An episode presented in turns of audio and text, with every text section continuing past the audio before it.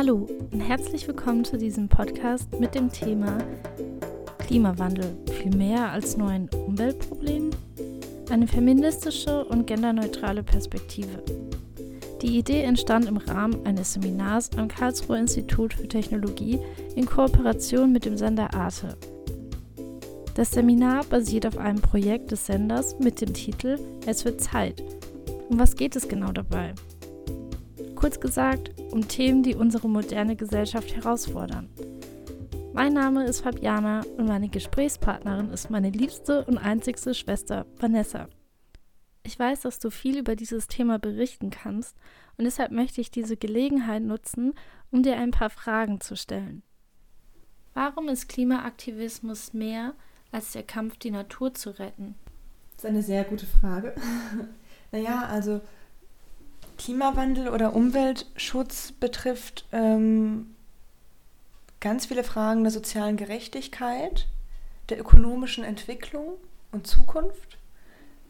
Und es ist aber auch eine Frage der Menschenrechte. Es geht ganz viel, wie wir hoffentlich im Laufe des Gesprächs sehen werden, um, um etablierte Machtstrukturen, die zerstört werden müssen, damit wir in eine bessere Zukunft laufen. Im Titel ist ja bereits das Thema Feminismus und Genderneutralität gefallen, beziehungsweise das ist ja das Thema, worauf wir uns hier in dieser Folge fokussieren. Und das hat jetzt wahrscheinlich auch schon bei der ein oder anderen Person zu Augenrollen geführt. Magst du uns aus deiner Sicht die Definition von Feminismus beziehungsweise eben Genderneutralität geben? Ja, das kann ich sehr gerne machen. Und zwar würde ich mir dazu gerne die Worte von Bettina Aftecker leihen. Das ist eine ähm, Professorin an der University of Santa Cruz in Kalifornien. Und die sagt, Feminismus ist das komplizierte Unterfangen, die Gleichstellung von Männern und Frauen und allen Völkern zu erreichen. Es geht also um die Beseitigung von Herrschaftssystemen, die auf Unterdrückung und Ausbeutung basieren. Und ganz spannend fand ich, dass äh, diese Definition äh, von mir für dich die Definition von Genderneutralität oder Gendergerechtigkeit ist während für mich das eben ganz klar die Definition von Feminismus ist. Aber ich glaube, dass in deiner Generation, zwischen uns liegen ja auch ein paar Jahre, fast zehn Jahre, ähm, dass in deiner Generation Feminismus eben auch kein so großes Thema mehr ist. Ja, absolut, zumindest in, in den Kreisen, in denen ich mich bewege. In deiner Idee vom Feminismus geht es also eigentlich auch darum, eine genderneutrale Gesellschaft zu erschaffen, die frei ist von Ausbeutung. Sei es Ausbeutung auf einer zwischenmenschlichen Ebene, beispielsweise zwischen Mann und Frau, der weißen Menschen und People of Color, aber auch auf der Ebene zwischen Mensch und Natur. Genau, und die Verlinkung dieser beiden Themen ist auch gar nicht neu.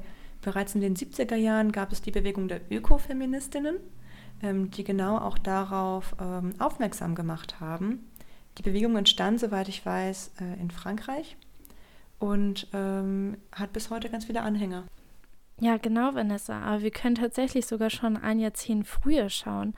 Denn in den 60er Jahren schrieb eine Frau namens Rachel Carson, eine Biologin bzw. eine Zoologin, das Buch The Silent Spring, also auf Deutsch Der stumme Frühling. Und dieses Buch wird bis heute noch von vielen WissenschaftlerInnen tatsächlich als Ausgangspunkt für die US-amerikanische Umweltbewegung gesehen. Ja, siehst du. Also vielen Dank. das wusste ich nicht. Also ähm, ja, die Umweltbewegung ähm, war also eindeutig schon recht früh in weiblicher Hand und ist es ja eigentlich auch bis heute. Also ich meine, wer, wer sind denn die großen Namen heute von Fridays for Future? Greta Thunberg. Oder Luisa Neubauer. Ganz genau, es sind eindeutig weibliche Namen. Warum glaubst du, dass das so ist? Naja, sicherlich liegt es auch daran, dass Frauen weltweit immer zu den vulnerablen Gruppen gehören. Insbesondere natürlich im globalen Süden. Es sind meistens Frauen, die dafür verantwortlich sind, das Wasser zu holen. Das heißt, sie sind es, die als erstes merken, wenn äh, die Wasserquelle verschmutzt ist oder, oder weniger Wasser aufweist. Ähm, und selbst wenn, wenn sie selbst das verschmutzte Wasser nicht an sich selber bemerken als erstes, dann merken sie es sicherlich, äh, weil ihre Säuglinge darauf reagieren. Oder wenn sie schwanger sind, sind sie ja auch nochmal besonders sensibel für, ähm, für, für äh, Umwelteinflüsse, genau, und reagieren besonders empfindlich auf Ernährung. Auch bei Naturkatastrophen sind Frauen oft die vulnerabelste Gruppe, weil sie aufgrund von Schwangerschaft oder von der Versorgung von Kleinkindern einfach ein viel geringeres Fluchtpotenzial haben. Das war leider auch beim Tsunami 2004 in Indonesien so. Laut einem Bericht von Oxfam starben viermal so viele Frauen als Männer. Und das lag vor allem daran, weil sie einfach auch Warnungen langsamer erhalten haben. Also zum einen konnten sie nicht so schnell sich in Sicherheit wiegen, aber haben auch einfach viel später die Warnung erhalten, sich in Sicherheit zu begeben. Aber ich glaube, dass generell bei Unfällen auch hierzulande eher Frauen ums Leben kommen als Männer. Man weiß ja heute beispielsweise, dass Dummies, die bei Verkehrstests eingesetzt werden, eigentlich immer auf männliche Körper zugeschnitten sind und gar nicht auf weibliche. Also auch hier im globalen Norden haben wir es noch lange nicht geschafft. Das Patriarchat ist scheinbar bei weitem noch nicht abgeschafft. Mhm.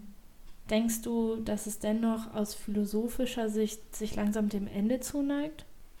Boah, das ist eine sehr spannende und gute Frage. Also nach meiner Meinung hoffe ich es auf jeden Fall, denn wir haben ja gesehen, wohin uns das Patriarchat mit seinem, ich sag jetzt mal, männlich linearem Denken hingeführt hat. Also wohin dieses höher, weiter, schneller, ähm, die Idee des ewigen Wachstums, die hatten es in eine Katastrophe gestürzt, aus der wir raus müssen. Und ja, also es gibt ja in der Tat Ethnologen und oder Ethnologinnen und Philosophinnen, die behaupten, dass es in früheren matriarchalen Gesellschaften ähm, eine andere Denkweise gab, eine eher zyklische Denkweise die ja sicherlich auch darauf basiert, dass Frauen zyklische Wesen sind, äh, ohne darauf jetzt zu sehr eingehen zu wollen.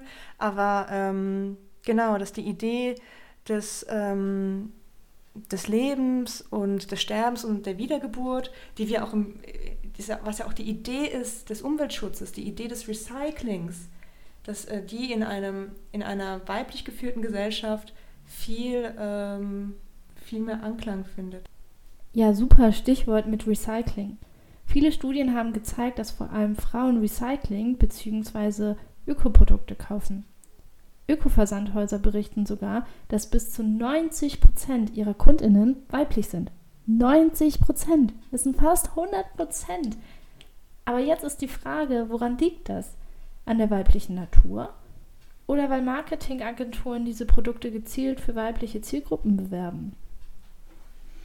Puh, das ist eine sehr gute Frage. Ich glaube, dass ähm, beides zum Teil wahr sein kann. Aber du sprichst da einen, einen sehr spannenden Punkt an, nämlich dass Ökoprodukte nicht nur der Umwelt dienen sollen, sondern auch dem Umsatz. Stichwort Greenwashing.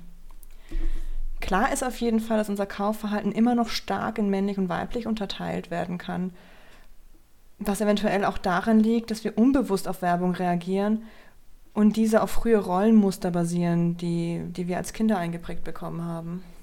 Ich glaube, da ist was Wahres dran. Die Auswertungen aus dem Arte-Fragebogen zum Projekt Es wird Zeit haben tatsächlich gezeigt, dass Männer und Frauen auf unterschiedlichen Ebenen umweltfreundlich agieren. Und Achtung, jetzt kommt's. Frauen achten viel mehr im privaten bzw. im häuslichen Bereich auf umweltfreundliches Verhalten, Männer hingegen im beruflichen Umfeld. Ja, voll verrückt. Total eigentlich veraltetes Rollenverständnis, sollte man meinen. Ja, sollte man meinen. So, und wie können wir das erlangte Wissen aus diesem Gespräch nun zu unserem Vorteil nutzen? Naja, es gibt eine wichtige Erkenntnis aus unserer Recherche, die wir noch gar nicht erwähnt haben. Nämlich die Gruppe von Menschen, die statistisch gesehen am umweltfreundlichsten leben. Und dreimal dürfen wir jetzt raten, welche Gruppe das ist die LGBTIQ-Community. Also die Menschen, die sich wahrscheinlich am wenigsten an, klassische, an klassischen Geschlechterrollen orientieren, die out of the box denken und die schon früh wahrscheinlich gelernt haben, sich selbst zu hinterfragen. Ja, das ist super spannend. Ich muss ehrlich zugeben, diese Tatsache hat mich sowohl überrascht als auch gar nicht überrascht. Und ich finde, dass wir auf jeden Fall aus dieser Erkenntnis lernen können. Absolut, ja. Ja, total. Und ich nehme diese Erkenntnis, da ich ja schon Mama bin, auf jeden Fall auch mit bei Fragen der Kindererziehung. Danke, Vanessa. Ich denke, wir könnten noch so lange über dieses Thema sprechen, aber für jetzt reicht es erstmal und ich bin dir super dankbar für dieses sehr, sehr lehr lehrreiche Gespräch einfach, ja. Ich habe zu danken. Es war auf jeden Fall ein guter Anlass, um sich dem Thema nochmal vertieft zu widmen. And let's see what happens.